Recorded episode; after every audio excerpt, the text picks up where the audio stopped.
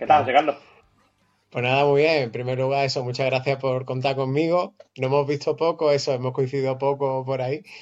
Eh, pero, joder, es súper placer que hayáis contado conmigo. Además, eh, para esta charla también tan distendida, ¿no? Que, como bien me habéis comentado, ¿no? En los momentos previos, ¿no? Que no de hablar de entrenamiento y demás, sino al final la vida nuestra, ¿no? Que los powerlifters somos personas, tenemos nuestras preocupaciones, nuestra familia, nuestras cosas que atender, nuestras deudas que pagar.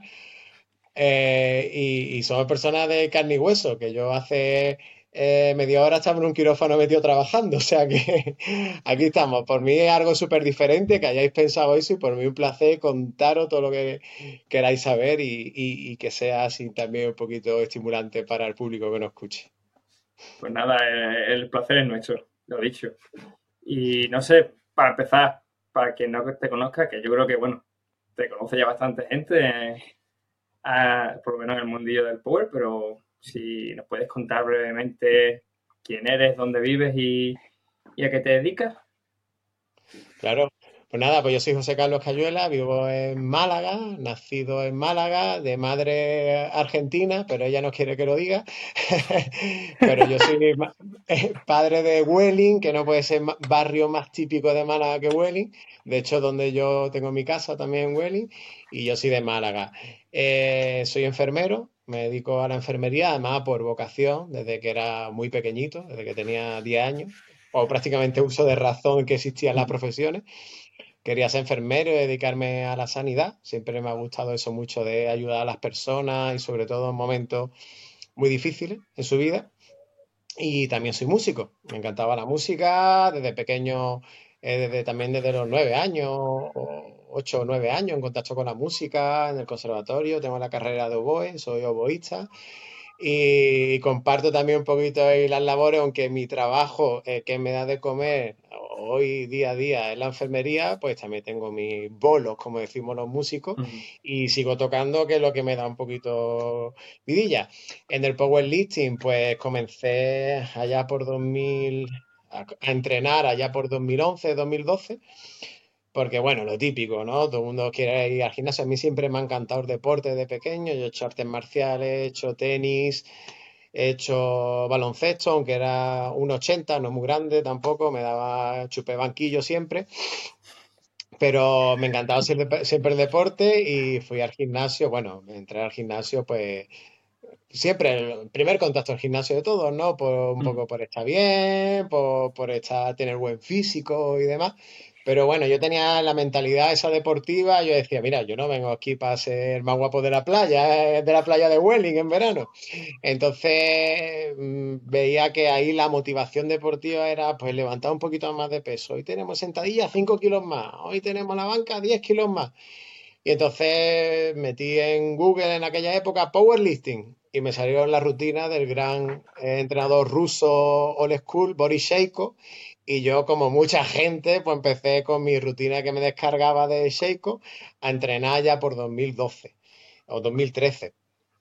Y ya, bueno, contacté a donde el club de powerlifting en Málaga, todo, y contacté por Facebook con el Energy, con el club de Alejandro, y en aquella época también estaba Paco, Paco Gutiérrez, y ya me, me afilié con ellos y ya empecé una programación de powerlifting más seriada por 2014, supongo aproximadamente, con, Paco Gutiérrez, que fue muchos años mi entrenador, y, ahí empecé mi contacto y mm, yo creo que empecé a competir en 2016 o por ahí aproximadamente, en un andaluz en Linares de iniciación, cuando había powerlifting de iniciación antiguamente, que no había marcas como hoy en día, simplemente los nuevos, en, la modalidad de iniciación, pues empezábamos, íbamos sin, sin single ni nada, con camiseta, pero bueno, yo me hice profesional y me compré un single Adidas, que todo el mundo lo hemos tenido cuando hemos empezado. Y Sí, efectivamente. Y esas fueron, esos fueron mis comienzos en el powerlifting, compaginándolo evidentemente pues con mi vida de enfermero, de músico, con mi pareja que tenía y tal, y, y todo eso. Así que así, así comencé yo. Luego también el tema del juez, eh, comencé también mi andadura, me gustaba mucho el powerlifting y, yo pienso que la mejor manera de, de, ver powerlifting es ser juez, porque es que te chupa las competiciones desde las 7 de la mañana hasta las 11 O incluso recuerdo en una Copa de España que organizó Oscar en Talavera, un día nos dieron la una y media a las dos de la mañana arbitrando. Y a mí me encantaba también, me encantaba porque sentía que estaba en contacto con los levantadores, que no me despegaba del mundo, que colaboraba en el montaje de las competiciones también. También hemos montado muchas competiciones, Arnold Classic, eh, hemos montado Arnold Classic con, con, con, Paco y con Alejandro, hemos montado europeo, un europeo equipado también montamos. Pero bueno, era una manera más de estar en contacto. Y me encantaba arbitrar, me encantaba. Y ahí también, pues poco a poco, he ido haciendo un poco carrera también en el arbitraje, que bueno, que, a mí me encanta. Si te gusta el powerlifting, ser árbitro también es algo bastante, bastante bonito y que también se puede hacer carrera. ¿Sabes? Ya. Has estado bastante, ¿eh? bastante ocupado, ¿eh? Sí. bueno, Y, una puntualización que yo he visto en tu Insta, que además haces eh, Mm, tiro de peso, ¿no? Eh, sí, efectivamente. Atletismo, sí. Em, era otra espinita que yo tenía clavada porque siempre me ha encantado el deporte, ¿no? Y el atletismo. Digo, bueno, voy a empezar haciendo velocidad. Complicado para un powerlifting, ¿no? Que sea solamente entreno de velocidad. Eh, los 400 metros, las series con 400 metros se hacían largas, incluso los 100 metros. He llegado a competir en velocidad y ganamos una medalla a nivel andaluz, en relevo 4x200, en pista cubierta. Pero bueno, luego cuando vi los lanzamientos, yo que me gusta el powerlifting y muy relacionado con los deportes de fuerza, la preparación es prácticamente igual, solo lanzamientos. Y comencé con lanzamiento de peso, que me encanta. Llegué a ser campeón de Andalucía Master 35, que en el, en el atletismo se comienza a partir de los 35 a la edad Master. Y también he ganado, bueno, unas cuantas medallas y demás, pero eh, a nivel, vaya, a nivel regional, ¿no? Y es súper bonito. O sea, el atletismo es un deporte súper bonito. Y también me sirve un poco de comparación por el mundo del powerlifting con el mundo del atletismo. Las preparaciones son muy diferentes. El atletismo no es tan absorbente realmente, aunque es un deporte olímpico y parezca no es tan absorbente y tan demandante como a lo mejor una preparación del powerlifting. Pero a mí me encanta, me encanta también, me encanta. Así que sigo enganchado al atletismo, la verdad. Sigo a los lanzamientos de peso y también jabalina, que me gusta bastante. Vale. Tía, me estoy, pensando que, claro, eh, me, está pareciendo súper curioso que mucha gente de la que, que empieza en el Power ahora siempre tiene ese miedo a competir. Y veo que tú una vez empezaste a competir y de repente como que has competido en atletismo, has competido en tiro, de, en, lanzamiento de peso, de jabalina, eh, no sé si a lo mejor habrás competido también en baloncesto. O sea, que te gusta la competición, ¿no? No tienes miedo a, competir. No, y de hecho yo pienso que, que, no hay que tener miedo a competir. Al final, eh, lo hacemos porque nos divierte. Es decir, hacemos powerlifting porque nos divierte, hacemos lanzamiento porque nos divierte. Y al final esa competición es como una apuesta de largo de tu día a día que estás entrenando y demás, pues lo voy a poner de largo. Y hoy lo voy a disfrutar porque me lo merezco, porque he estado todo este tiempo entrenando y voy a disfrutarlo, ya está, salga como salga. Al final es una experiencia y de todo se aprende. Se aprende, al final una experiencia de aprendizaje y de compartir con los demás, con la gente que vaya a verte, o con la gente que te siga en el streaming, o con tu familia, o te lleva tu pareja. Y al final es, yo pienso que una apuesta de largo de tu día a día es como una fiesta. Es decir, he estado preparándome mi, claro, he estado preparándome mi estudio y tal, hago el examen y es una fiesta. Me pego una fiesta, termino mi examen y, y no hay que tenerle miedo ninguno, porque venimos para aprender. En la vida pienso yo que venimos para compartir y para aprender. Y, al fin y al cabo una competición es un, gran aprendizaje y hay que ir tranquilo y relajado y sin miedo y pasárselo bien. y, no hay otra. Y además te, enseña mucho también sobre, sobre cómo te comportas bajo presión en algunos ambientes, que hay gente que, mm, joder, para muchos de nosotros, bueno, tú a lo mejor puede que lo tengas hecho más controlado porque si trabajas en un quirófano, a veces imagino que un quirófano puede ser un lugar un poco estresante en ciertos momentos. No sé cómo será, no tengo ni puta idea. Lo más cercano a un quirófano que he estado es mm, quitarle los puntos de las heridas a alguien, a lo mejor, ya lo te digo. Sí, Pero... yo he trabajado, en principio, bueno, he trabajado en una unidad de oncología infantil, que estuve dos años trabajando, que mm. es un sitio que yo amo enormemente, trabajando ahí con enormísima presión. He trabajado en una urgencia en periodo COVID, una urgencia general en un hospital. He trabajado en un servicio de ambulancia de urgencia donde tienes que cogerle una vía a este paciente, en un minuto se te muere. Y entonces al final te acostumbras a trabajar bajo presión y te das cuenta que tienes que estar eh, relajado. Y al final lo vas normalizando el primer día que yo tenía un paciente parado y tenía que cogerle una vía, la mano era esto. Pero ya después aprendes a normalizarlo. Y yo pienso que algo muy bueno también en las competiciones es ir normalizándolas y quitándose ese, claro, ese prejuicio, no te midas con los demás, mídete contigo mismo, ¿no? Al fin y al cabo, que es el único que te va a medir siempre y tranquilo, sin presión ninguna. Eh, al final lo normaliza, ir normalizándolo poco a poco. Por eso es muy bueno también competir. Sí, pero yo creo que, justo eso.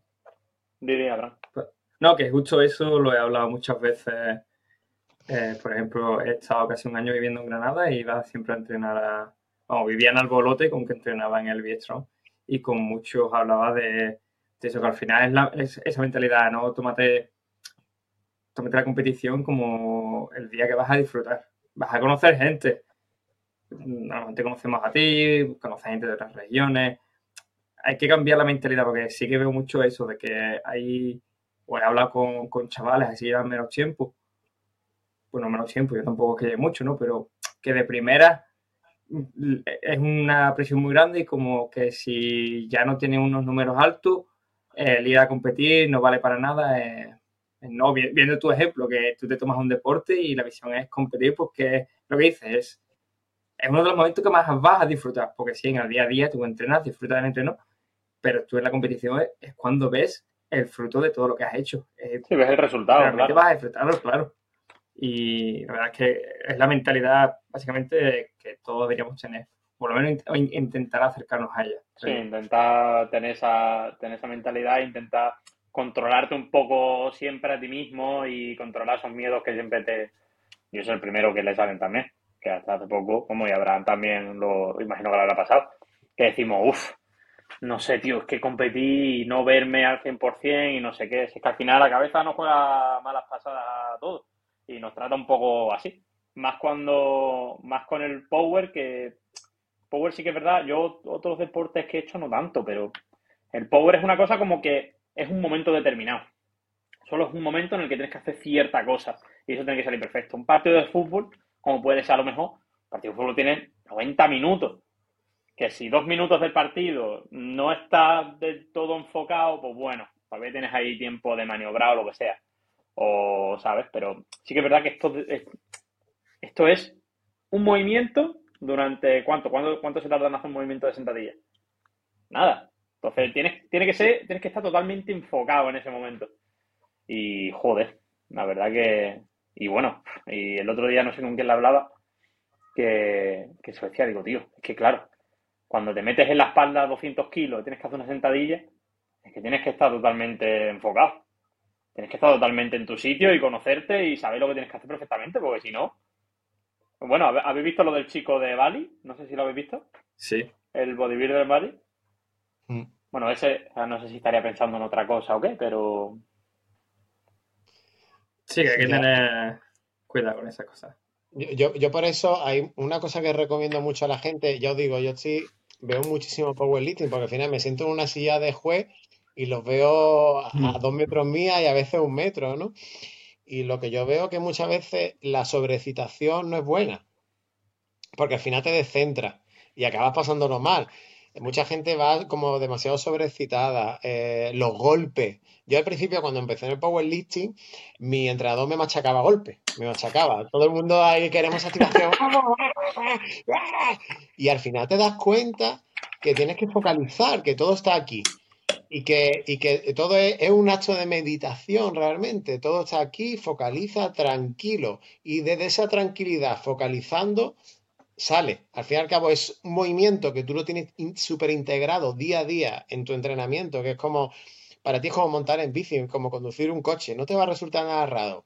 Tranquilízate y focaliza. Eh, yo pienso que es lo mejor, al fin y al cabo. Esa sobrecitación a veces puede ser muy contraproducente para, para el powerlifting, porque sale de la tarima y dice, ¿qué he hecho? ¿Dónde estoy? ¿Qué he levantado? ¿Qué ha pasado? ¿Sabes? Muchas veces de toda esa sobreexcitación que tiene, ¿no? Y aparte, claro, se te pone como una visión túnel, ¿no? Entras como una visión túnel y tú lo único que ves es al juez que tienes delante. Cuando estás haciendo sentadilla, por ejemplo, tú solo ves al juez que tienes delante, tú haces tu movimiento y te piras. Y luego te preguntas, oye, ¿tú me escuchabas hablar no sé qué? No, me entero de nada, tío. Estaba ahí, vamos. No me quiero imaginar cómo tiene que ser la presión o, cómo tiene que ser ese momento mentalmente de un, de un europeo mundial, ¿sabes? Que te juegues ahí como algo importante. Pues yo, que he estado de yo que he estado de jueves mundiales, te digo que la gente va bastante más tranquila, de verdad. Sí, ¿no? Sí. No sé si a lo mejor porque, claro, el nivel es más alto y para mí mucha gente me lo pregunta, ¿qué es más fácil, arbitrar en un mundial o arbitrar en el regional de Andalucía? Pues en un mundial es mucho más fácil arbitrar, de verdad. Eh, yo el examen del mundial que estuve ahora en Malta, donde me saqué el categoría 1, para mí yo creo que ha sido la vez que he arbitrado mejor en mi vida. Todo muy tranquilo, muy despejado, con unas luces súper buenas que me dejaban ver la profundidad de sentadilla y demás.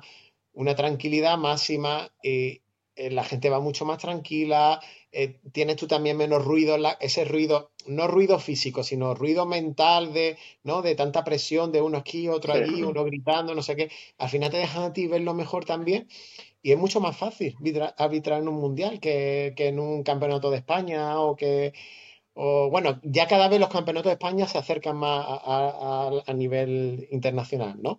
Pero es mucho más fácil eh, arbitrar. Y pienso que, la, aunque parezca que no, la presión es, para mí por lo menos, yo lo vivo así, para mí la presión es mucho menor arbitrar en un mundial, aunque tenga a Gastón al lado mía de jurado, ¿sabes? es, mucho menor, de verdad. Parece algo anecdótico, pero es mucho menor. ¿eh? Hombre, supongo que esos atletas son atletas pro son atletas claro. que al final es un atleta que lleva un trabajo hecho. No, solo, no solo trabajo de, de entrenamiento en cuanto a power, pero trabajo mental que, que, habrán trabajado quizás con psicólogos deportivos o ellos solo, pero que ese trabajo está ahí para llegar, calma, hacerlo. La verdad es que, que eso es interesante. Eh, lo sacaremos de nuevo, es el tema, pues, algo por lo que también... Sí, sí, es que estás, adelantado. lo del, pero no, no. Eh, pero queremos, queremos saber un poco más, pero bueno, luego, hablamos sobre, sobre lo del Mundial. Que, perdona, Juan, una cosa, que, una cosa que yo te quiero preguntar, Carlos. Eh, yo sí que voy, voy mucho a Málaga, viajo mucho allí porque trabajo con gente de allí y, por ejemplo, no sé si fue en junio o julio, pasé allí una semana. No hay ni un gimnasio de Power en Málaga ciudad. ¿No hay? Eh, a ver, tenemos en Alaurín el gimnasio de Alejandro, eh, pero en Málaga, en Málaga ciudad hay un gimnasio que ahora están yendo unos pocos chicos a, entrenar, que es el Dorian, gimnasio Dorian. Claro, pero el Dorian eh, es como más de bodybuilding, ¿no? es de, bodybuilding, tiene como una parte de material calibrado y un poco más de eso, pero desgraciadamente eh, Málaga Capital no lo tenemos. Yo tengo que entrenar en un gimnasio comercial y no por falta de ganas de ir a Laurín, que a mí me encantaría, sino por mis turnos de trabajo y demás. Tengo un gimnasio comercial cerca de casa que me cierra a las 12 de la noche y me abre a las 6 de la mañana y demás. Y al final tengo que tirar de eso. Cuando se me acerca una competición, pues me llevo a, a Laurín, ¿no? Pero desgraciadamente no tenemos una ciudad como Málaga, una ciudad muy raro, ¿eh? Sí, es raro, con muchísima afición al powerlifting, muchísima, donde al final también, mm, desgraciadamente, y yo lo hablo con chicos de aquí de Málaga, digo, ¿por qué os afiliáis a, a clubes de fuera de Málaga si sois malagueños? Yo tengo un club, eh, Fran tiene otro club, Ale tiene otro club, y os afiliáis a, clubes a clubes de fuera. Al final eso también disemina un poco los aficionados de Power que hay en Málaga y no nos hace crear piña entre nosotros para decir, venga, chavales, vamos a montar un gimnasio, venga, entre todos, vamos a montar algo, vamos a comprar algo. Y eso al final nos hace digregarnos un poquito. Y algo que, bueno, que a mí me encantaría, evidentemente, que, que pasara en Málaga, ¿no? Debería pasar, porque, tío, en Madrid, ¿cuántos gimnasios pequeños hay? Gimnasios como clubes pequeños. Porque yo puedo nombrar por lo menos tres, puedo nombrar así pequeñitos. Sí, tres o cuatro que nosotros conozcamos. O cuatro o cinco, por lo menos. Y, Málaga, y Málaga es una ciudad grande, joder. Y, y Málaga tiene, a ver, el Power a lo mejor no tanto, pero yo no he visto más gente arreglar y, y, y, maquear y todo el rollo que es mal. Es que me encanta, porque cada vez que voy, como que voy descubriendo tendencias, tío, de, de estética. Y joder, me, extraña mucho. Málaga es una ciudad muy a la moda. Efectivamente, una ciudad muy a la moda. Donde la gente, siempre. Donde la gente se cuida muchísimo, donde además hay mucho eh, gente extranjera que vive aquí, ¿no? A mí mm. me escribió un chico para afiliarse en mi club que era inglés. Y por eso te digo que habiendo tanto nivel cultural y tanto nivel de gente, tanto nivel, deberíamos de tener, deberíamos tener algo y ojalá, ojalá, yo seguiré luchando por ello y gracias a vosotros por recordármelo. Joder, yo es que estuve... incluso Sevilla tiene dos clubes ahora. Claro. Sí. Sevilla... que, que, cuando mm. estuve, estuve entrenando en uno, al lado de Ciudad Jardín, un gimnasio de estos, un gimnasio comercial, pero que tiene como piscina también, gente el mayor. ¿no? El Gofi, el, Gofi, como ellos lo llaman, el Gofi. Uf, sí. el, durillo, ¿eh? El durillo. El durillo, pero bueno, a ver, yo qué sé. Si es que tampoco se le puede pedir, es que si no hay, no hay. Pero pensaba, digo, seguro que tiene que haber alguien que tenga algo privado, tío. A lo mejor yo no me entera todavía. No, no hay nadie. Yo, yo, tengo un chico que, bueno, uno de mis mejores amigos, que de, de mi club, Julián, que también es músico, él se compró material de calidorado y entrena en su trastero. Claro, claro. Él entrena en su trastero y digo, Julián, ¿cómo te puede preparar en su trastero? Tiene un trastero de, de 3, x 3 y ahí se tiene montado su, su, tarima. En un trastero entrena. Y yo digo, que vea, que vea, Julián. Y, y, eso pasa mucho en Málaga, que no tenemos nada y al final no tenemos que buscar la bichuela, como decimos aquí. Joder, yo alucino la peña que lo tiene en el cuarto, tío. Sí. Bueno, eso es muy, es muy rollito americano también. ¿Pero en el cuarto tiene un eh, piso? o, en, pleno salón, yo lo, sí, los he visto, los he visto. Sales, de, de, la cocina y ahí lo tienes. Yo le digo a Rocío que me pone un RA en el salón. Ya te digo ya a ti la respuesta. sí. Um, ¿Qué Abraham? Justo se me ha olvidado lo que iba a comentar. Bueno, eh, ¿cuánto tiempo llevas trabajando de enfermero? Pues desde 2005. Yo me saqué la carrera con 20 años, porque yo los cumplo en noviembre. En mi época enfermería era 3 años. Y desde 2005 llevo como enfermero. Estuve de 2005 hasta 2020 eh, trabajando en un hospital psiquiátrico, eh, en una unidad agudo de salud mental y allí hice carrera prácticamente. Entré con 20 años en una unidad de agudo de salud mental, allí hice carrera prácticamente. Y la verdad es que me, sirvió mucho, mucho a nivel de bagaje profesional, de, de abordaje de, problemas, de, manejar cierto tipo de situaciones. La verdad es que muy bien. Lo que pasa es que ya estaba súper estancado. Eh, yo me soy un poquillo culillo inquieto y ya tantos años en el mismo sitio, 15 años en el mismo sitio haciendo lo mismo, yo pienso que no es bueno. Entonces me salí de allí y digo, bueno, voy a coger un contrato en, la Junta de Andalucía, ¿no? Eh, justamente cojo un contrato de urgencia y está ya la pandemia. O sea que me salí en lo mejor. allí, allí, aprendí que ya me acuerdo de mis compañeros decían, madre mía, 15 años haciendo psiquiatría, ya no te voy a meter en una urgencia. Sí, aparte estalló la pandemia. Con lo cual me tocó lidiar con un trabajo súper difícil, la verdad, súper difícil. Allí entraba gente y se me morían en las manos, pues, bueno, aquello fue horrible, horrible. Me morían las personas en las manos prácticamente. Mi padre esta mañana estaba bien pues, y por la tarde estaba muerto en nuestras manos. Yo vi cosas horribles Luego llegaba a casa, ¿no? Con la ropa, no sabía dónde ponerla, no sabía si darle un beso a tu pareja, no sabía dónde meterte. Pillé el COVID cuatro veces, evidentemente, pillé el COVID cuatro veces, porque si estaba allí, en un principio no teníamos mucha protección, después no la dieron, pero aún así, si trabajas día a día con personas con COVID, pues lo lógico es que coja el COVID. Entonces lo pilló cuatro veces. Creo que tengo récord de COVID en Málaga. Y sí, y entonces ya empecé ahí Luego cambié a, la oncología pediátrica, súper contento. Eh, ha sido una de las mejores experiencias laborales y personales de mi vida, que me encantaría volver. Pero bueno, como soy enfermero de contrato, pues eh, bolsa pública de trabajo, ¿no? Vamos aquí, allí, mm, allí. Y allí súper contento. Aquello, aquella es mi planta, ¿no? Con, trabajando con niños con, bueno, con problemas oncológicos, eh, linfoma, leucemia, tumores sólidos, eh, tumores cerebrales, bueno, de todo tipo, tumores óseos. Aquello fue una experiencia muy bonita y muy, gratificante para mí y ahí me di cuenta que todos los años de psiquiatría no fueron en balde, porque me enseñaron a manejar pues muchos tipos de situaciones muy duras a nivel mental que allí se daba, ¿no?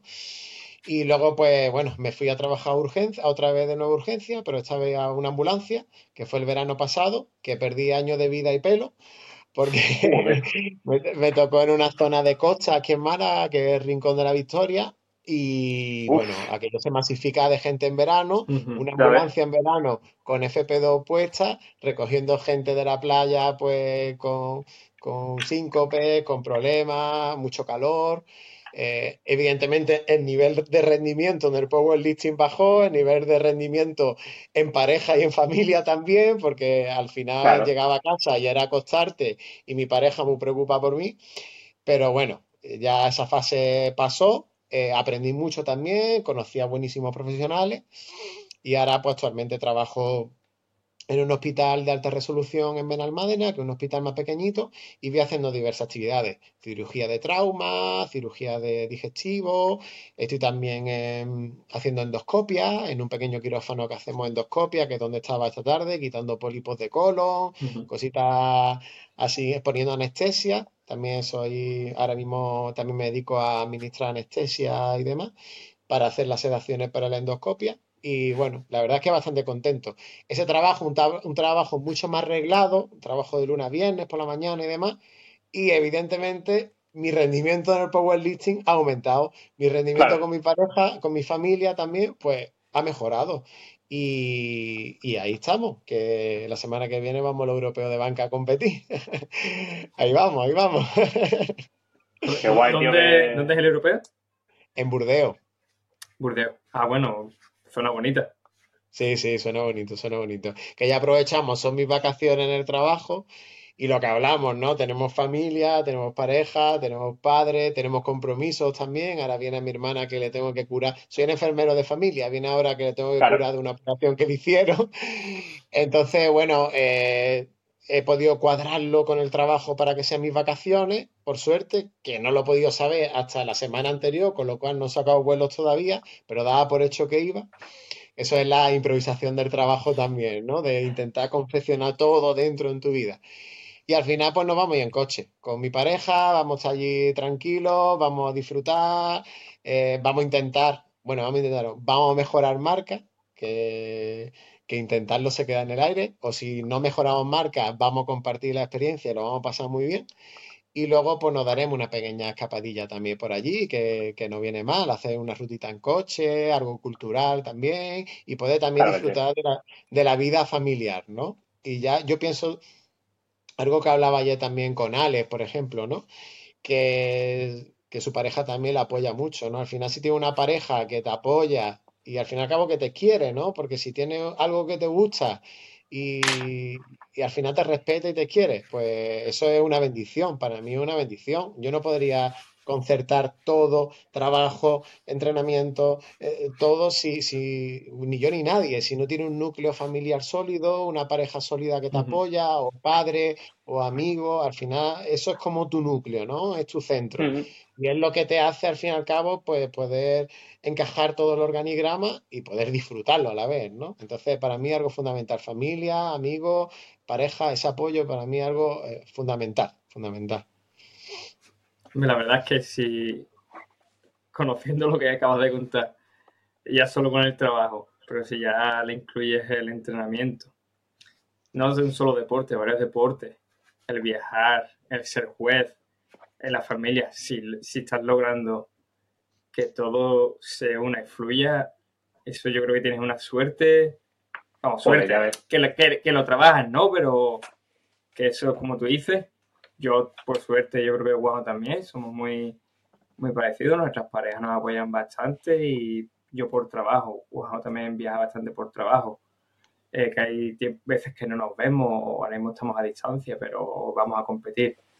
Si tienes la suerte de que la familia, amigos, todo, puede fluir de esa manera, la verdad es que es genial. Y eso mismo luego lo vas a ver en tu rendimiento como, como atleta, en el trabajo, porque vas a llegar perfecto, vas a tener ese estrés o cansado, lo que sea, pero no, no, no tienes problemas que vas acarreando, que te lo vas a llevar al entrenamiento, que te lo vas a llevar al trabajo, que te lo vas a llevar a las vacaciones. La verdad es que eso se, agradece. supongo, ¿Tú notas que serás un, tío feliz. Claro, tú notas, José, que cuando, o sea, yo por ejemplo, mi rendimiento, si, si, ponemos tres bloques, si ponemos por ejemplo familia, trabajo y, y, deporte, digamos, o actividad física, mis tres bloques no van siempre en línea recta, ¿vale? Yo la época en la que más bien entrenado era cuando entrenaba mucho, trabajaba mucho, pero vivía fuera, vivía lejos de mi novia, ¿vale? Entonces vivía solo. Entonces podía hacer esas dos fuertes porque no tenía el factor familia, ¿vale? Ahora estoy más en mi casa, tengo más familia, tengo menos trabajo, pero sigo entrenando fuerte pero nunca puedo tener los tres a la vez. Tú que eres un tío que, joder, nos estás diciendo aquí, tienes que estar hiperliado siempre. Bueno, ahora, que has dicho que es un trabajo que es más de lunes a viernes, a lo mejor lo llevas mucho mejor. Pero tú notas eso como que hay veces que, joder, el power te baja porque tienes que necesitar estar más tiempo con tu familia o tú te notas esas necesidades de ir como un poco haciendo balanza con todo. Sí, al final tienes que nivelar. Al final es un equilibrio, tienes que mantener equilibrio. Eh, yo pienso que para organizarte muy bien, pero sin estrés, tranquilo, y viviendo día a día, día a día, y decir, el día se divide en tres partes. Tenemos una parte que es descanso, una parte que es ocio y otra parte que es trabajo, que es ineludible. El descanso puedes moverlo con el ocio. Dentro de ese ocio metes el powerlifting, ¿vale? Porque al final, en mi caso, por ejemplo, no es mi trabajo principal. Hoy entro entrenadores que sí el powerlifting. ¿Qué hago? Pues hoy quiero disfrutar más de familia, quito un poco de descanso. Claro. A lo mejor me tiro en el sofá con mi pareja hasta la una de la mañana hablando. Ayer, por ejemplo, mm, eh, tuve trabajo, trabajo por la mañana, tuve que descansar un poco cuando llegué a casa, comer bien, irme a entrenar, hacer compras para la casa también y cuando llegué, tuve la gran suerte de que me tenía con la cena preparada y cenamos a las once y pico de la noche. Pero al final es todo un equilibrio. Y a veces en tu vida tienes que decir, oye, mi pareja es un tesoro, o mi padre y mi madre es un tesoro, o tengo una enfermedad familiar y tengo que estar atento a ello. Bajo un poquito del power. Es que no, no queda otra, es que somos personas, incluso pasan los profesionales. Eh, ¿Cuántos profesionales de deportes que han ganado muchísimo dinero, fútbol o deporte olímpico, han tenido que, bajar? Dice, este año este futbolista porque no tiene el mismo rendimiento. A lo mejor tiene un hijo con una enfermedad, ¿no? Sí, sí. Eh, conozco el caso, por ejemplo, de Darío Brizuela, que ha entrenado, de, que es jugador Unicaja. Pues tiene un hijo con una enfermedad. Demasiado chico ha hecho este año. Entonces, al final tienes que ir moviendo, pero buscando siempre el equilibrio y teniendo claro tus prioridades. ¿No? El powerlifting es una prioridad en mi vida, pero una prioridad dentro del ocio, ¿vale? En mi caso, por, lo menos. Mi prioridad en mi vida es quizá, eh, pues mi familia, o, pero, o intentar llevarlo todo lo más equilibrado posible, y al final tienes que ir moviendo un poquito, evidentemente duerme a veces bastante poco, yo digo que duermo poco y sueño mucho, pero bueno, tienes que ir moviendo un poco, haciendo engranaje y sobre todo viviendo día a día, intentando no planificar, no planificar mucho, porque al final si planificas mucho también te genera un poquito de estrés y luego a veces no, sale... no, sale, no sale como tú querías y te genera más frustración, ¿no? Y día a día, día a día y, listo. Y disfrutando con tu pareja, disfrutando de lo que haces y haciendo lo que te gusta, al fin y al cabo. Pues Está muy guay que tengas ese punto de vista, yo, porque es justo lo que. Yo creo que es justo lo que Abraham y yo siempre hablamos y, siempre lo que intentamos buscar con gente que, traemos al programa. Cuando, cuando fuimos, cuando vimos, cuando fuimos a ver a Oscar, nos gustó mucho por eso, porque joder, su mujer estaba embarazada, eh, había tenido un hijo, no sé si qué edad tenía el hijo de Oscar, tenía uno o dos años, pues Chicos, ¿no? o tres años, creo que lo tuvo en pandemia. Tres años. Sí, lo tuvo en pandemia, cierto, cierto. Y él nos contaba eso, él nos contaba, tío, pues yo, pues, a ver, él tiene, tiene no, no la suerte, sino que él trabaja siendo entrenador y eso es un pro que le ayuda a compaginar todo con el power. Pero aún así, teniendo una familia, él decía eso, decía, tío, yo me levanto, le doy de comer al niño, no sé qué, mi mujer se tiene que trabajar, me quedo yo, lo llevo a ver los abuelos, no sé cuánto. Y está guay siempre ver eso porque siempre parece que los programas de las charlas de Power que vemos son como, no, no, yo, yo, el Power y yo nada más y no tengo tiempo para otra cosa o no tiempo, no. Mucha gente con la que hablamos de, no, yo no viajo, yo no viajo porque, que cómo me voy a quitar días de, de entreno. Y es como, tío, y si mañana te mueres, ¿qué va a pasar? os voy a contar un caso personal. Yo tuve un accidente de tráfico muy grave, que casi me muero. No sé si lo sabéis, pero bueno, casi me muero. Yo en esa época no tenía pareja. Eh, mi trabajo de enfermero, bueno, echaba mis ocho horas diarias y listo, y era power, power y power. Y, power, y power, y power, y tener un fisicazo aparte, y, estar arriba del power y demás. Pues dos semanas antes de un europeo, un, europeo absoluto de, creo que era eh, Vilnius, no, Kauna 2018, dos semanas antes que yo iba a ir a competir. Saqué muy buena marca y iba a ir a competir. Pues tuve un accidente de tráfico. Dos semanas antes, diez días antes. Yo hice una toma de marca final en Alaurín de la Torre con Alejandro y demás, y Paco, mi entrenador. Hice una toma de marca final que me salí. Es decir, batí RM y además sobradísimo. Digo, me voy corriendo, que tengo que ir al hospital a trabajar. Fui a, casa, me duché, cogí el petate, la, cena y me fui al hospital. Pues en ese trayecto entraba a las 10 de la noche. Casi me mata. Tuvo que ir a ambulancia por mí, estuve hospitalizado. Eh, bueno, casi me muero. Casi me muero. Y eso, la, la vida me dijo, chaval, chaval, tienes que disfrutar de otras cosas no obsesionarte con nada. La vida me dio un regalo, está mal decirlo. Yo al principio eh, estaba muy enfadado conmigo mismo, al final una situación de duelo, ¿no? Estaba, estaba, muy enfadado conmigo mismo, hay que ver las marcas, el tío este del coche, yo no sabía ni quién era, porque yo me quedé inconsciente, pero el tío este del coche, como lo voy a lo mato, hay que ver con lo que he trabajado yo en el Power, así, el Power, Power, lo he trabajado, y con el fisicazo que tenía, y a, a dos semanas de un europeo, y con lo que yo he trabajado, con lo que me ha costado a mí llegar aquí, con, con haciendo noche en el hospital y demás. Cuando yo hice mi proceso de duelo, a los tantos meses, dije, ese hombre me ha regalado un aprendizaje en mi vida. Ya no tengo ganas de matarlo. me ha regalado un aprendizaje de vida. Yo he renacido, veo las cosas de otra manera y no todo es esto. En la vida no todo es esto. En la vida es esto. Sí, sí, y aprender. Y es que es así. Y así. Y yo de entonces, ¿verdad? que vivo el powerlifting y mi vida en general de otra manera diferente. Vivo al día y más con lo que yo veo en el hospital, imaginaros. He trabajado en unidad de oncología de niños. Entonces, al final no puedes vivir tantos días ni obsesionarte tanto con las cosas. Eh, yo siempre digo una cosa, eh, no, ni tu cuerpo te pertenece. O sea, no te pertenece nada, no tenga sentido de pertenencia por nada. Tu cuerpo cuando te muere lo deja. Tengas la creencia que tengas, lo dejas, se acabó. O sea, ni tu cuerpo te pertenece. ¿Cómo te va a pertenecer una marca de powerlifting o un entrenamiento o un fisicazo que tú tenías o que yo tenía 300 en peso muerto? Nada. Al final lo que te pertenece es lo que compartes con los demás y lo, y lo que vive en tu día a día, el camino que vive en tu día a día, ¿no?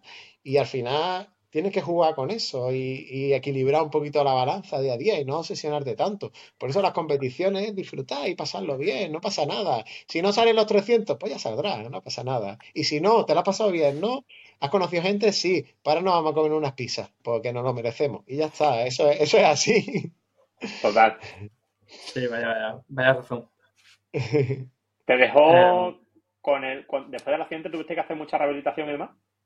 Sí, yo estuve un año prácticamente de baja, eh, cervicales, tuve fisura, bueno, problema en rodilla, cadera, costilla, mandíbula. Eh, bueno, estuve casi eh, pues un año prácticamente de baja y en tratamiento un año y medio aproximadamente. Y luego volví a, reaparecer en el powerlifting, pero ya totalmente diferente. ya vivía las cosas también de manera diferente. Claro, claro, imagino. ¿Es algo que, te, a día de hoy te, persigue? O sea, ¿tienes lesiones como que las notes?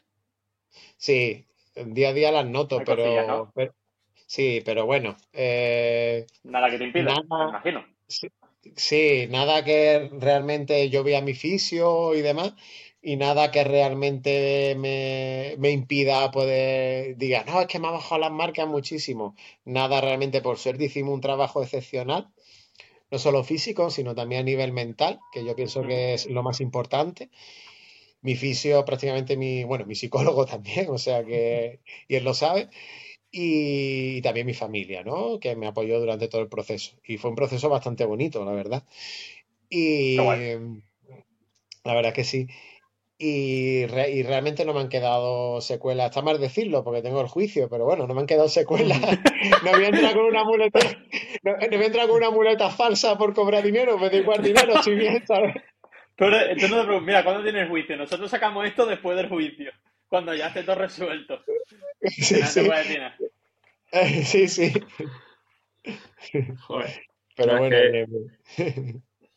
Eh, joder, eres un mundo, ¿eh? Eres un mundo, no. No para. sí, sí, cosa tras otra. Bueno, si eh, Abraham quería preguntarte. Bueno, los dos te queríamos preguntar por el por, por lo de árbitro, ¿no? Ah, sí. Sí, eso, volviendo un poco a, al tema ese. Eh, mm, comentar lo de el, sí, sí, que nos, cuente, que nos, cuente, un poco cómo ha sido lo de de sacarte el CAT 1 en, en el Mundial, porque mucho lo hablaba con un carretero que estuve hace poco en Granada. Y eso que no es solo que te lo sacaste en el Mundial, es que la sesión que tuviste, que no...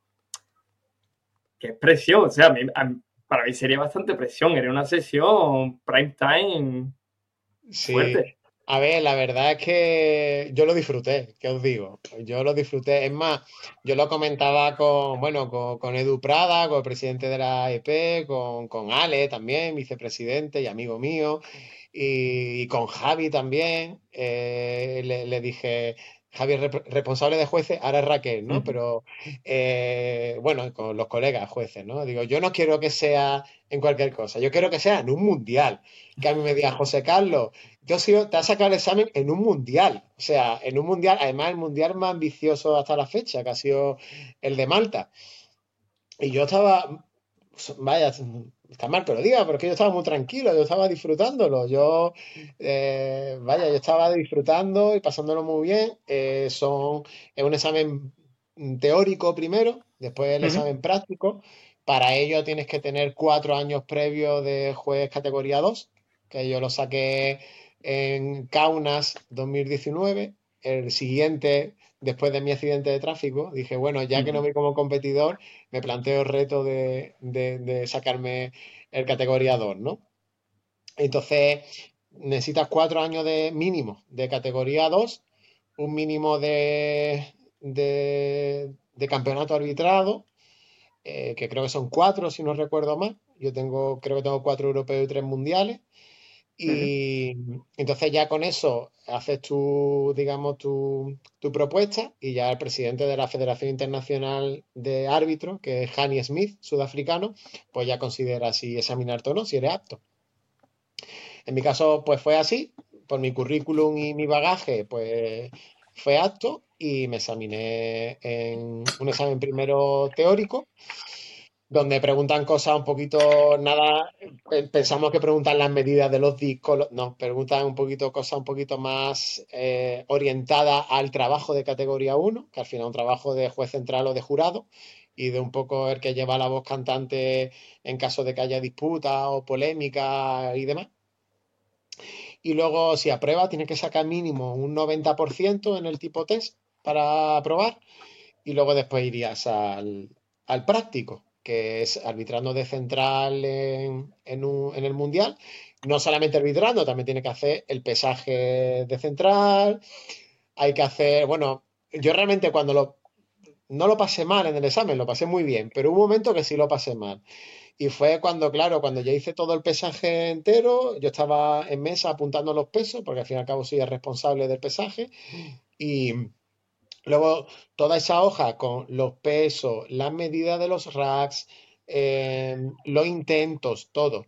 Eh, tenía que ir corriendo. Eso que es algo que en España no se hace, pero hay que hacerlo así, lo que establece la normativa internacional. Tiene que hacer una copia por cada país eh, que participe en el evento. ¿vale? Y dejarlo en la zona de pesaje de esas tres hojas, más una copia por cada miembro de jurado que esté. Entonces lo pasé mal porque iba con el tiempo un poco justo. Tuve que ir corriendo buscando una impresora. La impresora del hotel de allí de, Malta se estropeó. Tuvo que venir eh, un, técnico a arreglarla. Yo decía, madre mía, que no voy a llegar a tiempo. Los papeles no van a estar. Aquí este hombre me va a suspender. Va, va a plantarse el jurado y no va a tener los papeles. Y ahí fue cuando lo pasé un poco mal con el tema logístico, pero luego ya después súper bien y, muy relajado, la verdad. La verdad es que estuvo muy bien. Me examinó eh, Arnulf, que es un presidente histórico de IPF, que es noruego. Fue el que me hizo el examen, el teórico me lo hizo Hani el responsable a nivel internacional, y el, y el práctico me lo hizo Arnulf, que es un histórico de IPF, el nombre se llama John, un histórico, y dice, dicen que tiene fama de ser bastante duro, pero conmigo la verdad es que fue bastante justo. Y muy bien, me examinó él y el práctico, también el práctico, tienes que dar mínimo un 90% de decisiones eh, que sean iguales a las que dictamina el jurado. En mi caso, el jurado eran siete, personas, era el jurado, entre los que estaban Gastón, eh, Hani, que es el responsable internacional, este hombre también que me examinó, gente, bueno, árbitro de gran categoría, ¿no? Y, y, ya está, y este hombre por fin me dijo que había aprobado, yo más o menos lo preveía porque me salió bastante bien, de hecho el jurado rearbitró, pero por suerte para mí rearbitró con cosas que yo había dicho apoyándome. Y luego también un levantador de Malta, si no me equivoco, que bueno, que el hombre iba un poco así por competir en su país, con marcas más bajas, pues tenía problemas en un codo y, entonces no lo bloqueaba bien, ¿no? Y el hombre me decía que lo habían operado, que tal y cual, pero bueno, yo tengo que intentar ser lo más justo posible que me estoy examinando. Entonces ahí sí que hubo un momento de decir, ¿qué hago? Le echo una mano, el pobre no tiene posibilidad de nada. Le doy la orden de inicio aunque tenga el codo un poquito, o si un poco más riguroso, vaya a ser que me llame la atención pero bueno, al fin y al cabo fui un poco flexible, que es algo que también se valora realmente. Yo pienso que los jueces no tienen que ser súper rigurosos. Todo, todo es flexible, evidentemente, dentro de la normativa. Y, al final fue bastante bien. Fue, bastante, fue, la incidencia más, más destacada que, tuve. ¿Qué sesión tuviste? Ciento, eh, menos 120. Sí, menos 120. Hubo, yo creo que, si no recuerdo mal, arbitré una banca de, creo que fue la banca más pesada del campeonato, de 200, no me acuerdo, 270 y tanto, por ahí, fue la más pesada del campeonato. Una banca, sí, y, bien, la verdad es que bastante bien, y me dieron el, título, que por cierto, lo traigo por aquí, que es algo que no se muestra muy a menudo, pero es algo bastante bonito que a mí me gustaría enseñarlo a vosotros. A ver, a ver, Vamos a ver. Esto es la licencia de juez clase 2, ¿vale? Es bastante chulo porque es un pasaporte así muy bonito. Y bueno, aquí con tu, con tus nombres, datos y demás, y te van sellando los campeonatos a los que has asistido. Ah, qué guay. Te sella nuevamente o, Gastón o el presidente del jurado, ¿eh? Te va enseñando los campeonatos en los que has asistido, la fecha y bueno, un currículum, un recuerdo bastante bonito. Aquí está la licencia de árbitro. Y luego, bueno, cuando te examinas de clase 1, pues te da este con el color de clase 1 y luego la...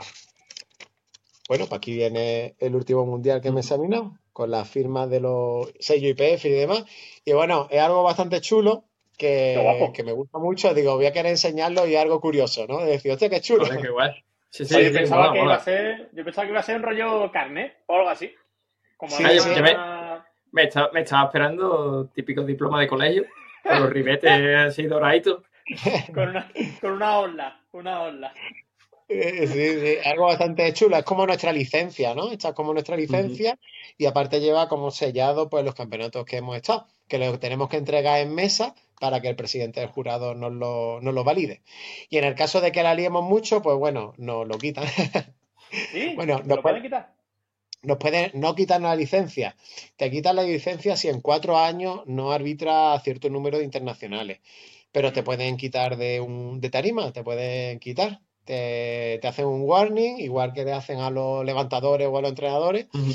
Por fallo deliberado y si después de ese warning pues sigue teniendo algún fallo, pues te puedes mover. A ver, puede ser que ese día eh, tenga una lentilla mal montada y no la vea bien, puede ser que este día pues puede ser que, esté malo con, con, jaqueca y lo esté pasando mal y no veas bien, pueden pasar muchas cosas. Entonces, al fin y al cabo, la normativa intenta eh, o sea, eh, recogerlo todo, ¿no? Todos los casos posibles. Y ese caso, pues, se puede dar, evidentemente, que muevan a un juez de tarima. Yo tengo. Yo, tengo dos preguntas, pero di tú, Abraham, primero. No, te iba a comentar que creo que ya la has respondido, de si tiene algún tipo de renovación. Creo que has dicho que simplemente que tienes que tener un cierto número de competiciones, ¿no? Para, sí, eso tienes que tener en un ciclo olímpico de cuatro años, pues tener un cierto número de, de competiciones hechas, de mundiales y europeos. Los mundiales europeos de banca no sirven. ¿Vale? Tiene que ser de, de powerlifting, tanto equipado como classic, pero lo de banca no sirve. Porque se supone que lo de banca al final solo ve un movimiento, hmm. no, ve, no lo ves todo. Aunque bueno, ya la banca es la más difícil de arbitrar, más que la sentadilla, pero. pero al final tiene que ser powerlifting. Entonces, lo único que te quita la licencia y tienes que volver a, a examinarte. Eso es. Tendrías que volver a sacar el título como la primera vez.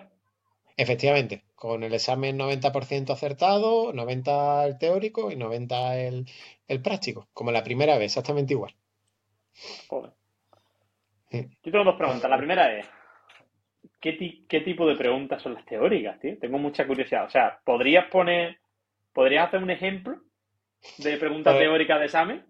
Venga, os la, voy a volcar, a ver si sois capaz de respondérmela. O alguien después que nos escuche que diga, eh, ¿quién es el responsable del volumen de la música en el evento?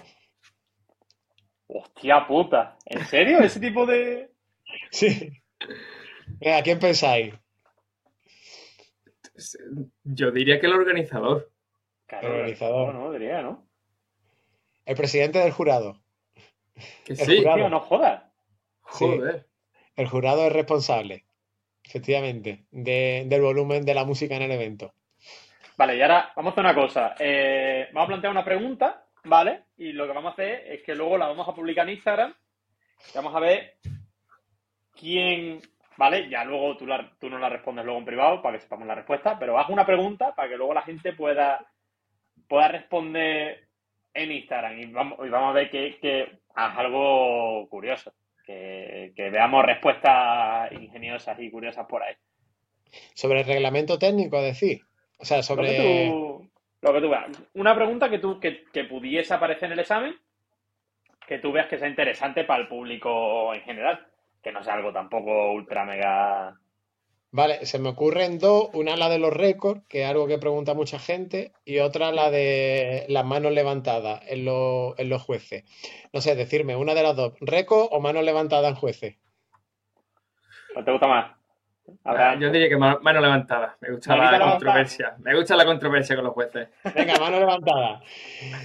Si el juez central, o sea, sabéis que en, sentadilla y banca, los tres jueces levantan la mano. ¿Vale? Y cuando los jueces laterales eh, consideran que la posición es la adecuada, baja la mano. Y en ese momento el juez central es el que tiene que dar la orden de inicio, ¿vale? La pregunta es, ¿puede dar el juez central la orden de inicio aunque los dos jueces laterales tengan las manos levantadas? Esa es la pregunta. Esa me cayó en el examen, de hecho.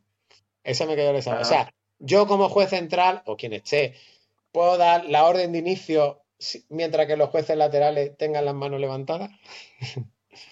Perfecto, pues a ver, a ver si... Yo me, yo me sé más de uno, más de dos y más de tres friki que lo van a saber, pero quiero ver, quiero lo que, lo que eh, por ahí. Esos frikis que, que se la guarden. Bueno, y tienen, que, tienen que argumentarla, por supuesto, tienen que argumentarla, ¿eh? Vale, vale, vale. En los casos que sí o no, No vale sí o no, así al tuntum. Y la segunda pregunta que tengo eh, ¿eras tú el único que se estaba examinando en Malta? Sí, era yo el único. De hecho, fue el único juez español. El único juez español. Y si no me equivoco, y esto lo histórico del powerlifting en España me lo dirá, creo que soy el tercer juez español en la historia que tiene el, categoría 1. ¿Vale? En activo, creo que estoy yo solo, o quizás también Luis Tudela, pero no estoy seguro al 100%. No estoy seguro. Pero creo que soy el tercero en la historia de la EP conseguirlo. Creo, no estoy seguro. Y sí, era el único en el examen. Pero bueno, que sea el tercero y que vengan muchos más después mía. Ojalá. Ojalá es lo que queremos. Ojalá que no sea yo el único juez en los internacionales, que venga mucha gente. Ya se unió al carro Raquel, bueno, Javi, por desgracia, no ha podido asistir porque se fue por trabajo, se fue a trabajar a Arabia Saudí. Edu también ha sido padre y cuando puede viene y cuando no, no. Y luego Raquel y Robert, pues también se han unido hace poco, que se sacaron el corbata azul, el clase 2, y que seamos jueces no internacionales, que seamos, que no me vea yo solo, porque últimamente, bueno, en casi todos los campeonatos yo yo solo. En alguno con Edu y con Javi, pero en casi todo yo solo. Que seamos más, porque si no, además, si no somos ningún juez, eh, IPF multa a la EP, pues no lleva jueces. Los, los multa, ¿vale? Mm. Los multa. Efectivamente. A nosotros no nos pagan nada IPF, nosotros vamos eh, totalmente gratuito, no nos paga nada, solo cobran los, bueno, los oficiales, organizadores de, digamos, temas responsables de jueces y demás. Eh, pero nosotros nos pagan nuestra, bueno, cuando yo empecé me pagaban la, bueno, siguen pagando el vuelo y la noche de hotel, que es la que esté allí simplemente, la que esté arbitrando. Siguen pagando eso, que eso corre a, cargo de la EP, ¿vale? Hay federaciones que no, que no pagan nada y federaciones que sí lo pagan a gastos completos. Pero nosotros prácticamente nos cuesta el dinero, nos cuesta el dinero ir. Pero claro, a EP le viene bien en cierta, entre comillas le viene bien porque si no tiene que pagar una multa. Es verdad que a veces nuestros gastos son mayores que la multa, pero bueno, está llevando un juez... sí, una representación al final, claro. Tienes que llevarlo, tienes que llevarlo. Se supone que, que los países, si llevan competidores, tienen que aportar jueces. Y eso corre a cargo de los países. Creo que quieren cambiar algo y dejar algo así como un cuerpo de jueces interinos a nivel internacional que, que, estén a, bueno, a turno completo y que se muevan de un sitio a otro y que estén asalariados, que no lo veo mal. Pero en un principio, de momento, es así. Tenemos que aportar a los países y, oye, yo también lo veo bien, que es sinónimo de responsabilidad y, y yo orgullosísimo de representar a España como juez y de estar con mi atleta en un internacional. A mí me encanta eso. Sí, bueno, sé de buena mano de, con algunos de los jueces que, conocemos.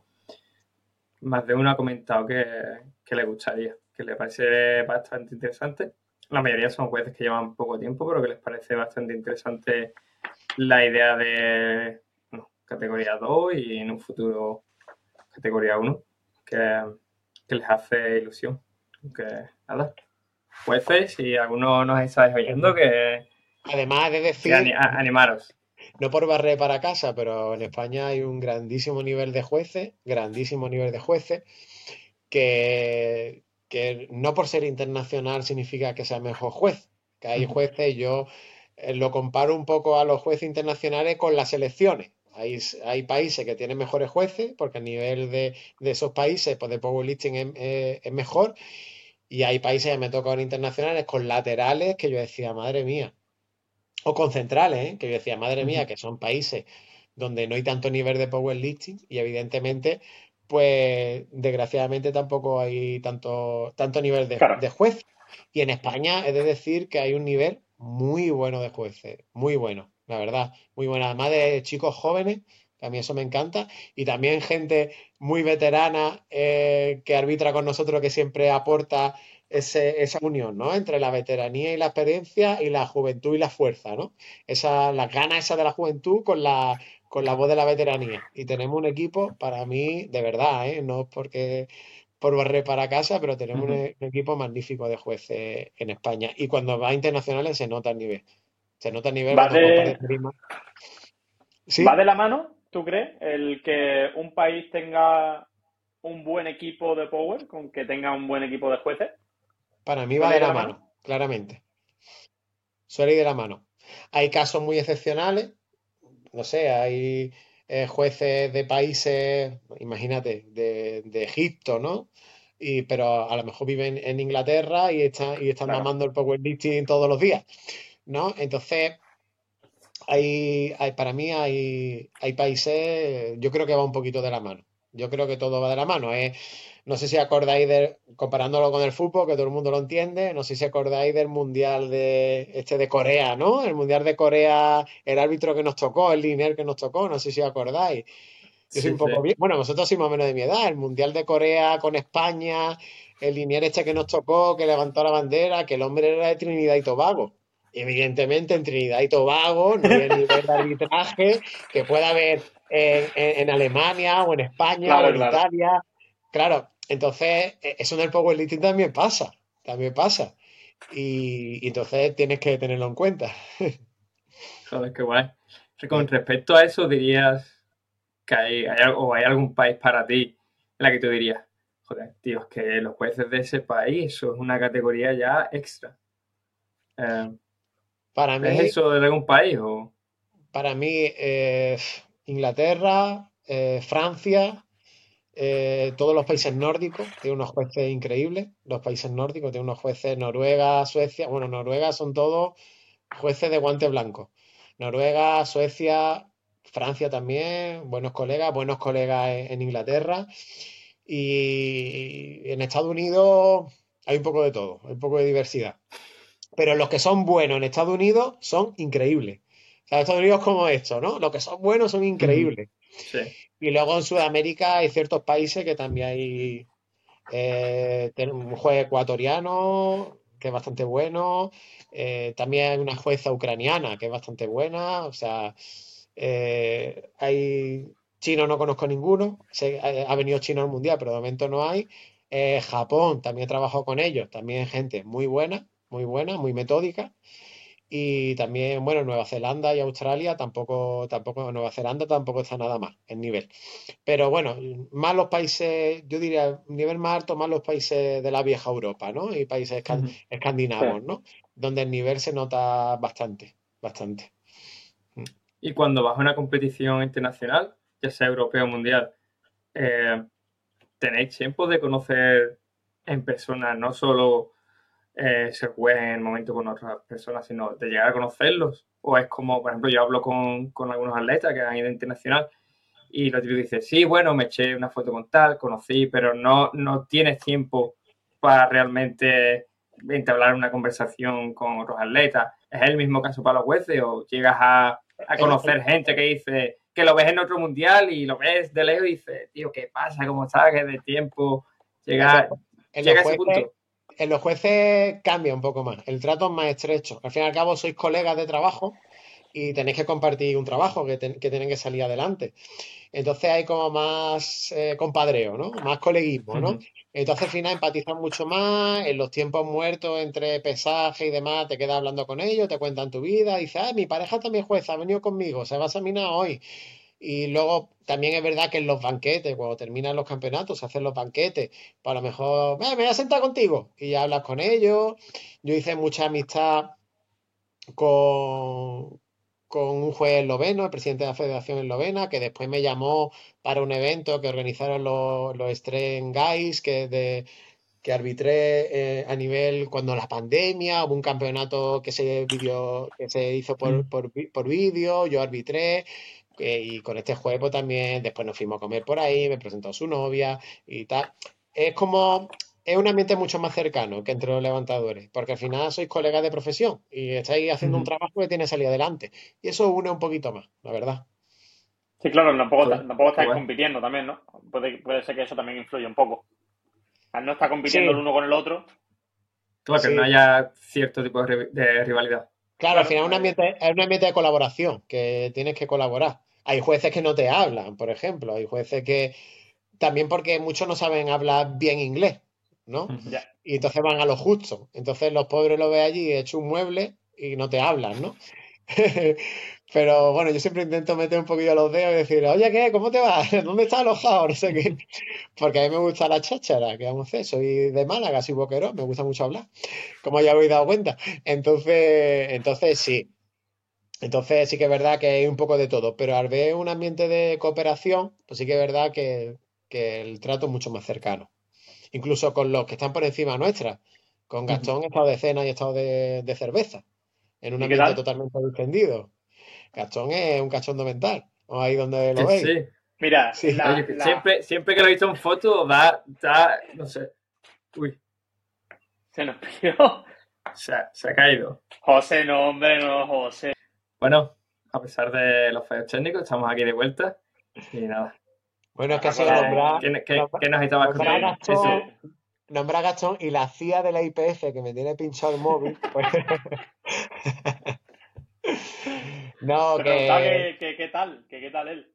No, Gastón es, aunque tú lo, veáis muy rígido, eh, muy, muy serio y que pueda echar la bronca a la gente, al fin y al cabo es, un tío súper afable, que después es muy animado. De hecho, en el último mundial en la última sesión, en la sesión de más 120, empezó a bailar, le pusieron música, empezó a bailar delante de la gente.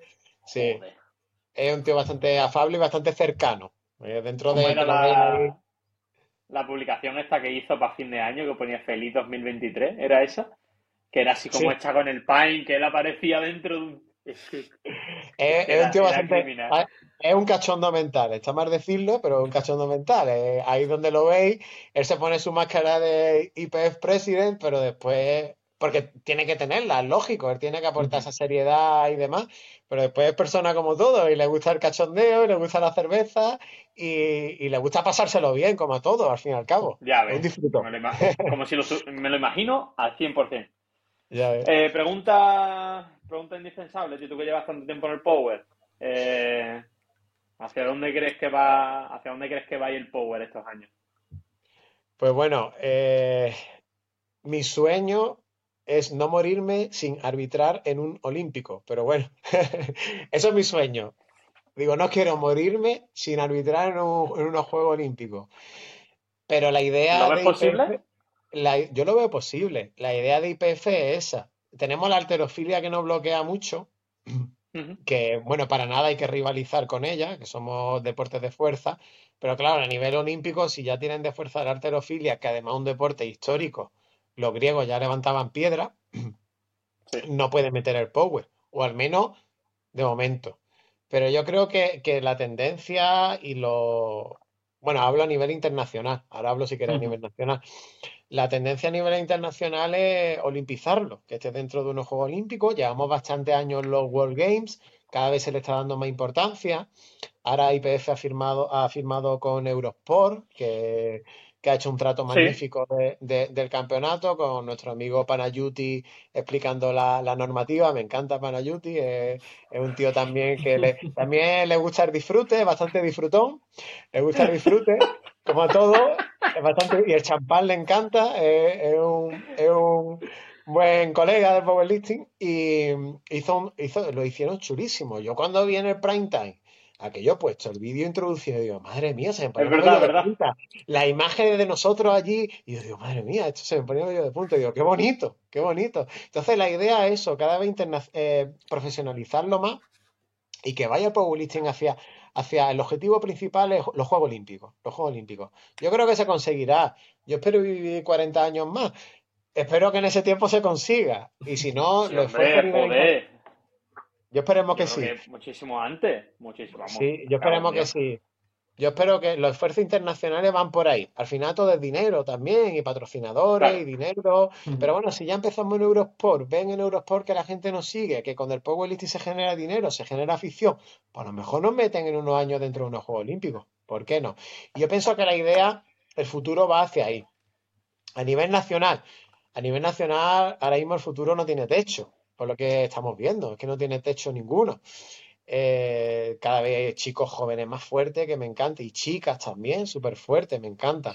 Eh, se está profesionalizando más, eh, AEP cada vez tiene más, más socios, el nivel de los jueces cada vez también más, más profesionalizado, más cercano a todo lo internacional. Prácticamente, aunque diga que en lo internacional es más fácil arbitrar, pero es verdad que cada vez los nacionales se parecen más a, a, a los internacionales, ya es la idea de de AEP, ¿no? De subir el nivel también, no solamente cuantitativo, cuantitativo con las marcas, sino con las marcas de los levantadores y levantadoras, sino también cualitativo, ¿no? Y yo creo que esa es la idea.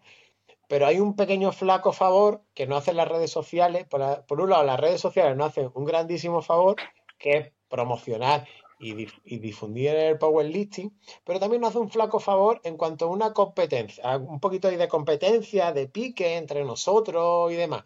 Yo, por ejemplo, veo selecciones como la selección inglesa, como la selección irlandesa, como la selección de Nueva Zelanda, que van todo a una. Y en España hmm. muchas veces, como tenemos los grupitos dentro de España, va cada uno digregado. No, yo que soy de RV, que soy, ¿no? Que soy de RV, yo que soy de no sé qué.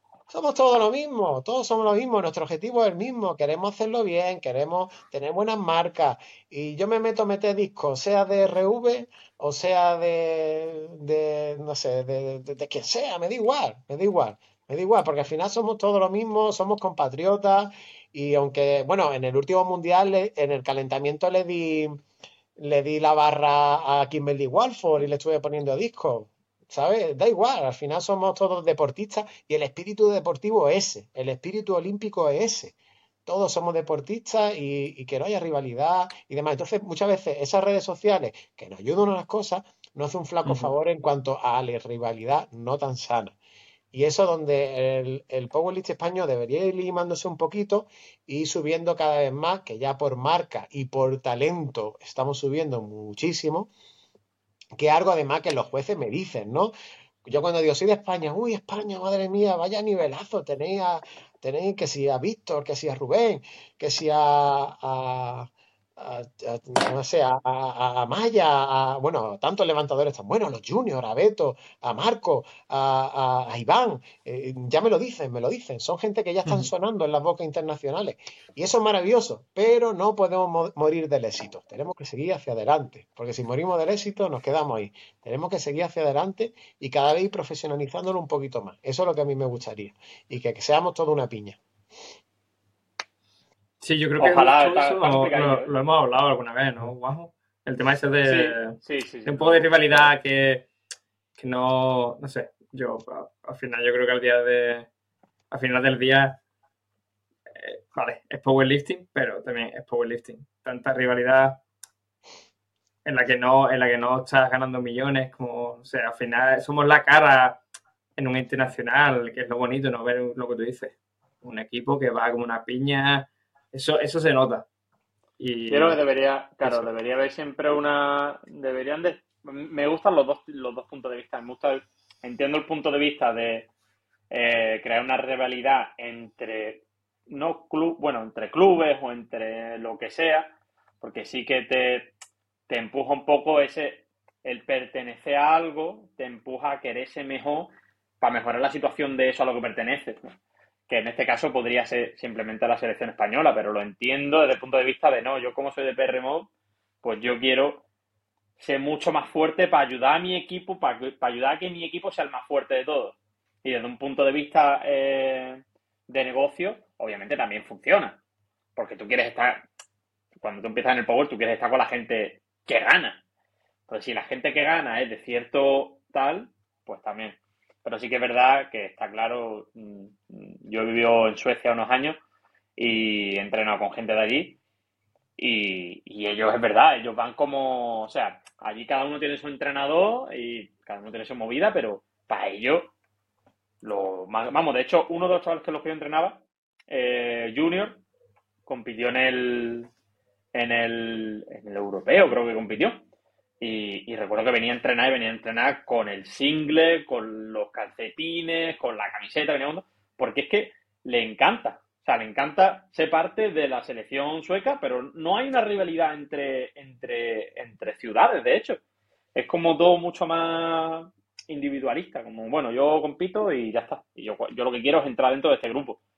¿Sabes? Yo no, no hay esa rivalidad de clubes o movidas así. Sí que es verdad que tienen una liga creo, como de, como de ciudades o algo así.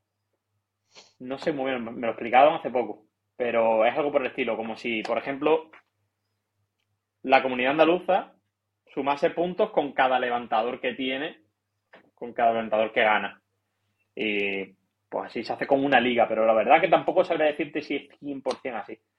Pero bueno, sí que es verdad que España pues, hay una rivalidad entre equipos que es un poco, de vez en cuando es un poco absurda. Y se crean ah, conflictos. algo muy significativo. En algunos internacionales había entrenadores de España que intentan llevar las camisetas de sus clubes. A ver. Es que Eso es, es como decir, eh, Enrique es seleccionado de España y sale a, un mundial con la camiseta del Barcelona.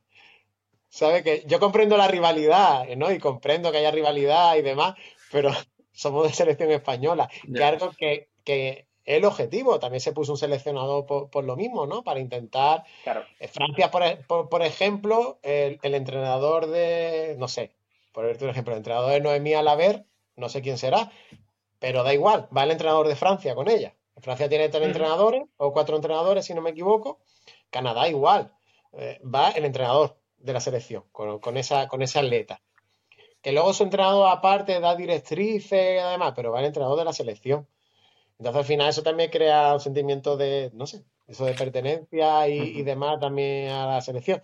Y que no olvidemos rivalidades. Al final yo pienso que somos todos, todos, todos somos iguales y somos compañeros. Somos compañeros. Es como si yo en mi hospital, el enfermero que está conmigo, le digo, yo pongo mejor las vías, las pongo yo, tú no las pones.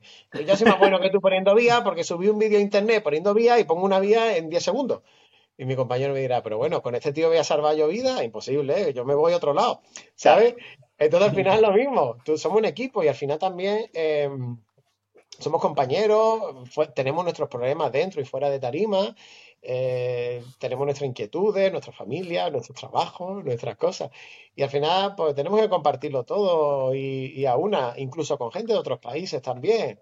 Si me puedo tomar una cerveza con Kimberly Warford o con, o con, o con Kaiko, pues me la tomo, tan amigo, aunque sea, aunque estemos los dos ahí picados por, como hacen los jugadores de rugby, ¿no? Que después se van por ahí.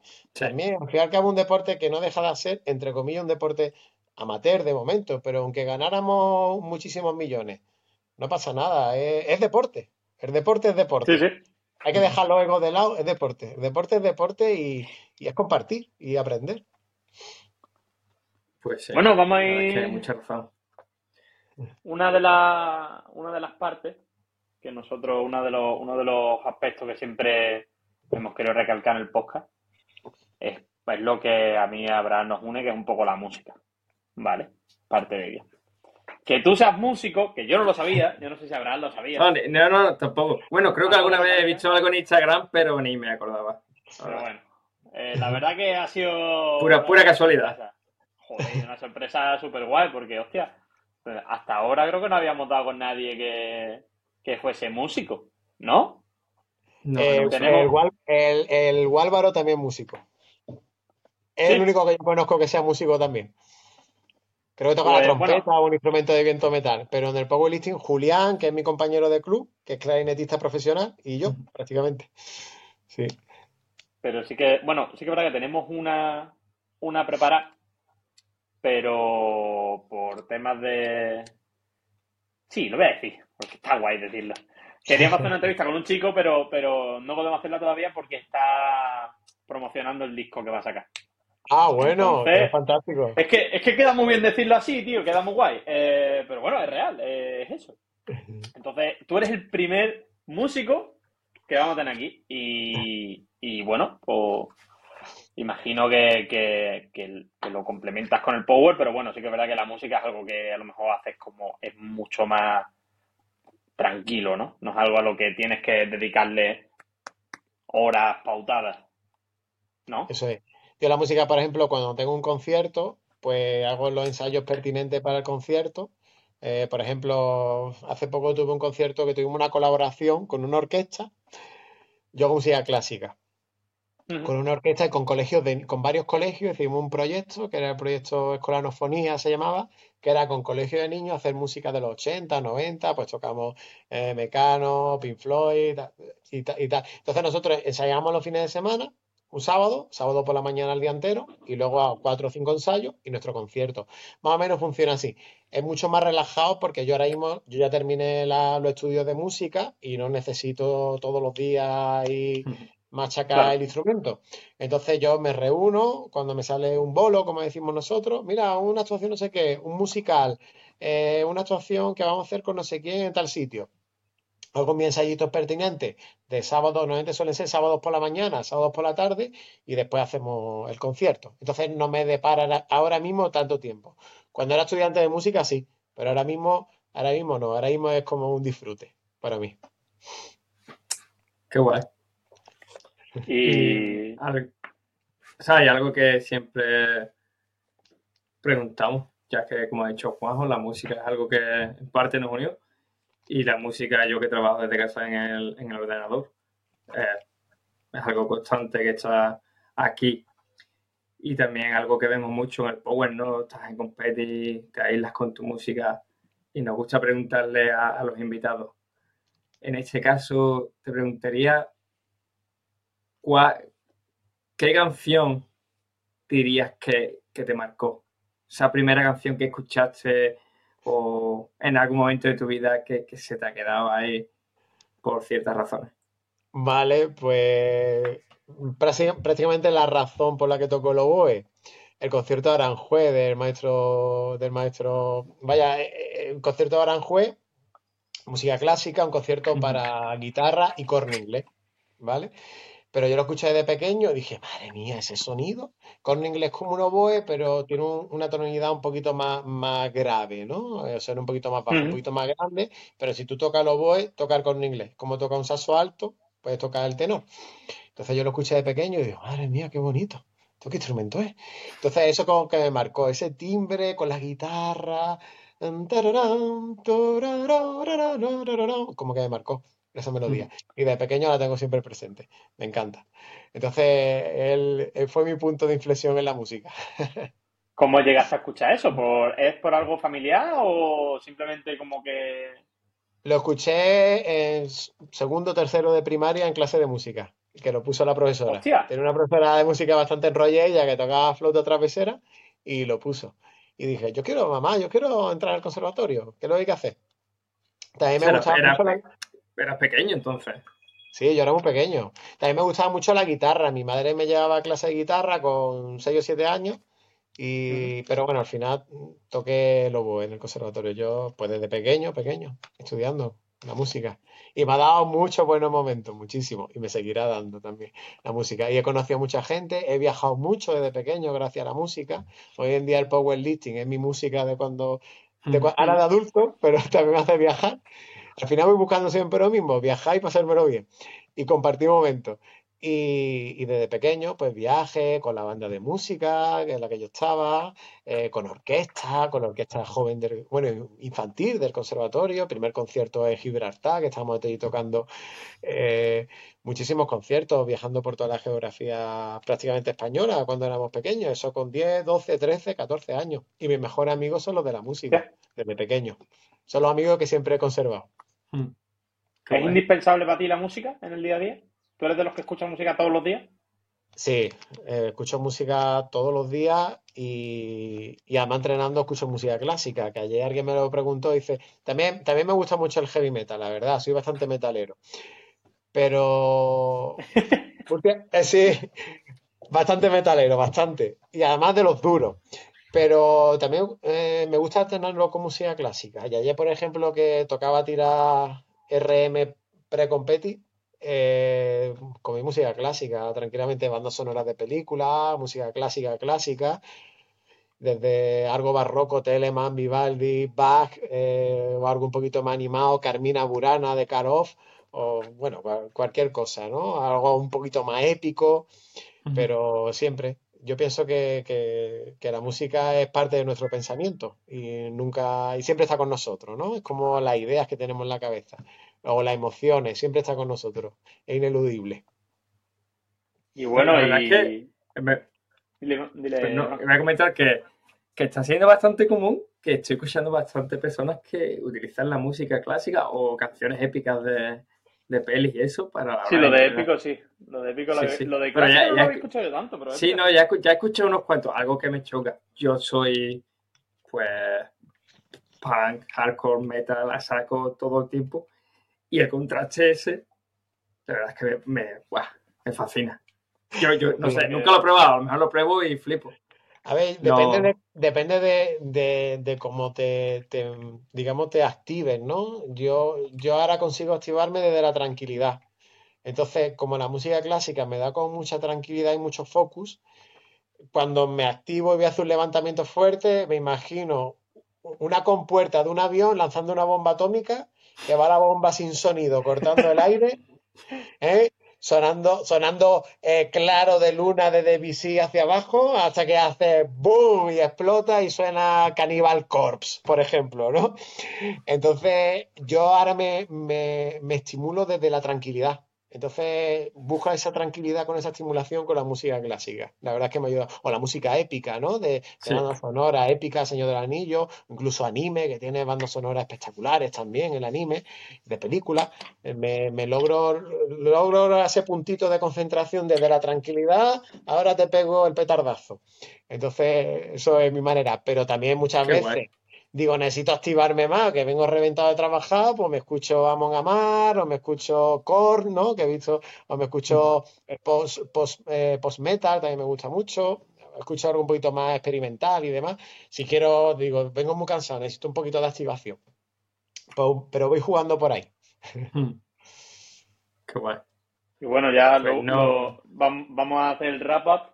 Sí. Y hay una pregunta que, que, que hemos hecho siempre. Y bueno, no sé si la hemos hecho siempre, pero me acuerdo que con las chicas de Más Powerlifting sí que la hicimos. Eh, todo el mundo tenemos debilidades y todo el mundo tenemos momentos que escuchamos, escuchamos cosas que no queremos que nadie escuche. Para poner tu casquito y que nadie te vea escuchando eso. ¿Tú tienes algo que te pongas, que escuches que diría que, que nunca pondrías en, por ejemplo, tú vas con el coche con, con amigos, tú nunca pondrías esa música, porque no quieres que se, no quieres que se asocie contigo, pero tú la escuchas, como un placer así prohibido. Pues, por ejemplo, audiolibros sobre, sobre filosofía, por ejemplo, que me los pongo también para entrenar. ¡Hostia puta! ¡Hostia puta! Sí, pero además, Eso, eso ya es duro, ¿eh? Eso es duro.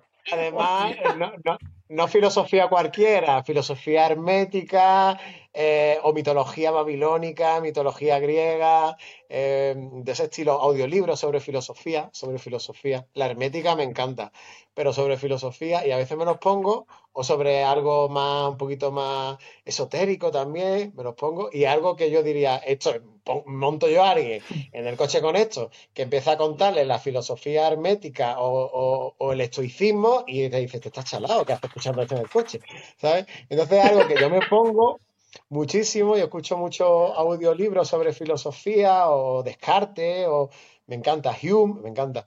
Y, y a veces también me lo pongo para entrenar porque me concentra muchísimo. Ahora, si algo muy profundo, tengo que estar súper atento.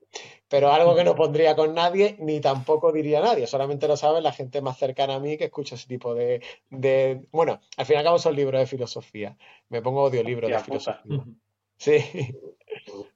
Joder. Todo, todo- Bueno, la verdad- es que todo el mundo sorprende, ¿eh? Sí, Joder. no. Sí, sí. Pues Eh, sí. Bueno, José. yo nada, yo, yo por mi parte, la verdad es que es súper interesante. No, no creo que tenga nada más que preguntar. No sé tú, Juanjo.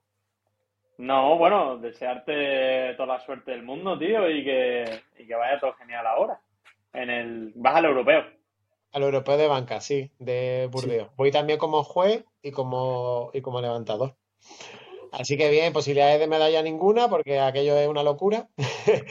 Creo que el que nomina primero tiene como 230 kilos en banca, en menos 93, Nube. pero posibili- posibilidades de diversión máximas. Así que Claro que sí, tío. lo que cuenta, sí. voy a subir, voy a mejorar, vamos, el objetivo es mejorar mi marca personal y hacerlo en un europeo y, y pasarlo bien, compartir con los demás, arbitraré también y conocer aquello y, y divertirnos. Al final, que eh, eso, yo voy a hacer mis marcas, voy a mejorar, voy a intentar subir las marcas que hice en el Campeonato de España de banca y estoy bien preparado, me lo he preparado bien, voy bastante fino y, y vamos ya, a por ello, a disfrutarlo. Claro que sí, coño. Claro que sí. Nada, esperamos que, que, eso- que lo disfrutes, primero que todo, y, y que, y que tengas mucha suerte. Y que, Mu- muchas que gracias, llegues tío, a eso- que llegues a esos PR y los superes. Sí, pues, Claro Muchas sí, gracias, tío. de verdad. Gracias a los dos. por, por estar aquí, tío, hoy y, y come- y compartir con nosotros toda tu carrera y, y sobre todo un punto de vista de, de alguien que ya, joder, que ha pasado por, por el Power ya a muchos niveles. Pues sí, pues muchas gracias. Y gracias por contar conmigo, por hacer algo también diferente, ¿no? De hablar del entrenamiento, de que somos personas, que yo hace, yo digo, hace una hora estaba quitando polipos de un colon y, y durmiendo paciente y mañana por la mañana me toca más. Y nada, somos personas con nuestras familias, nuestras inquietudes y, y el equilibrio siempre, súper importante, súper importante. Y gracias por contar conmigo, me lo he pasado súper bien, se me ha pasado el tiempo volado, vaya. Y nada, estáis invitados, estáis invitados a Málaga cuando queráis. Ojalá algún día haya algún gimnasio de Power más capital. Ya tenemos el sí. Es fantástico también. Y, y nada, yo encantadísimo con vosotros. Espero veros en un campeonato y, ¿por qué no? Arbitraros también. Veros, Sí, teneros nos, vere- de una nos veremos seguro. A mí, me encan- a mí me encantaría, me encantaría, me encantaría. Así que gracias por invitarme y por pasar este rato tan bueno, que se ha hecho a pasar tiempo volado prácticamente. Joder, Sí, sí. chacho de Sí, noche. es que es lo que hablamos. Noche de noche, Pero sí, de tengo que abrir la cortina. Pues nada, José, eh, Bueno. tío, un abrazo y que tengas buena semana. Gracias igualmente, un abrazo.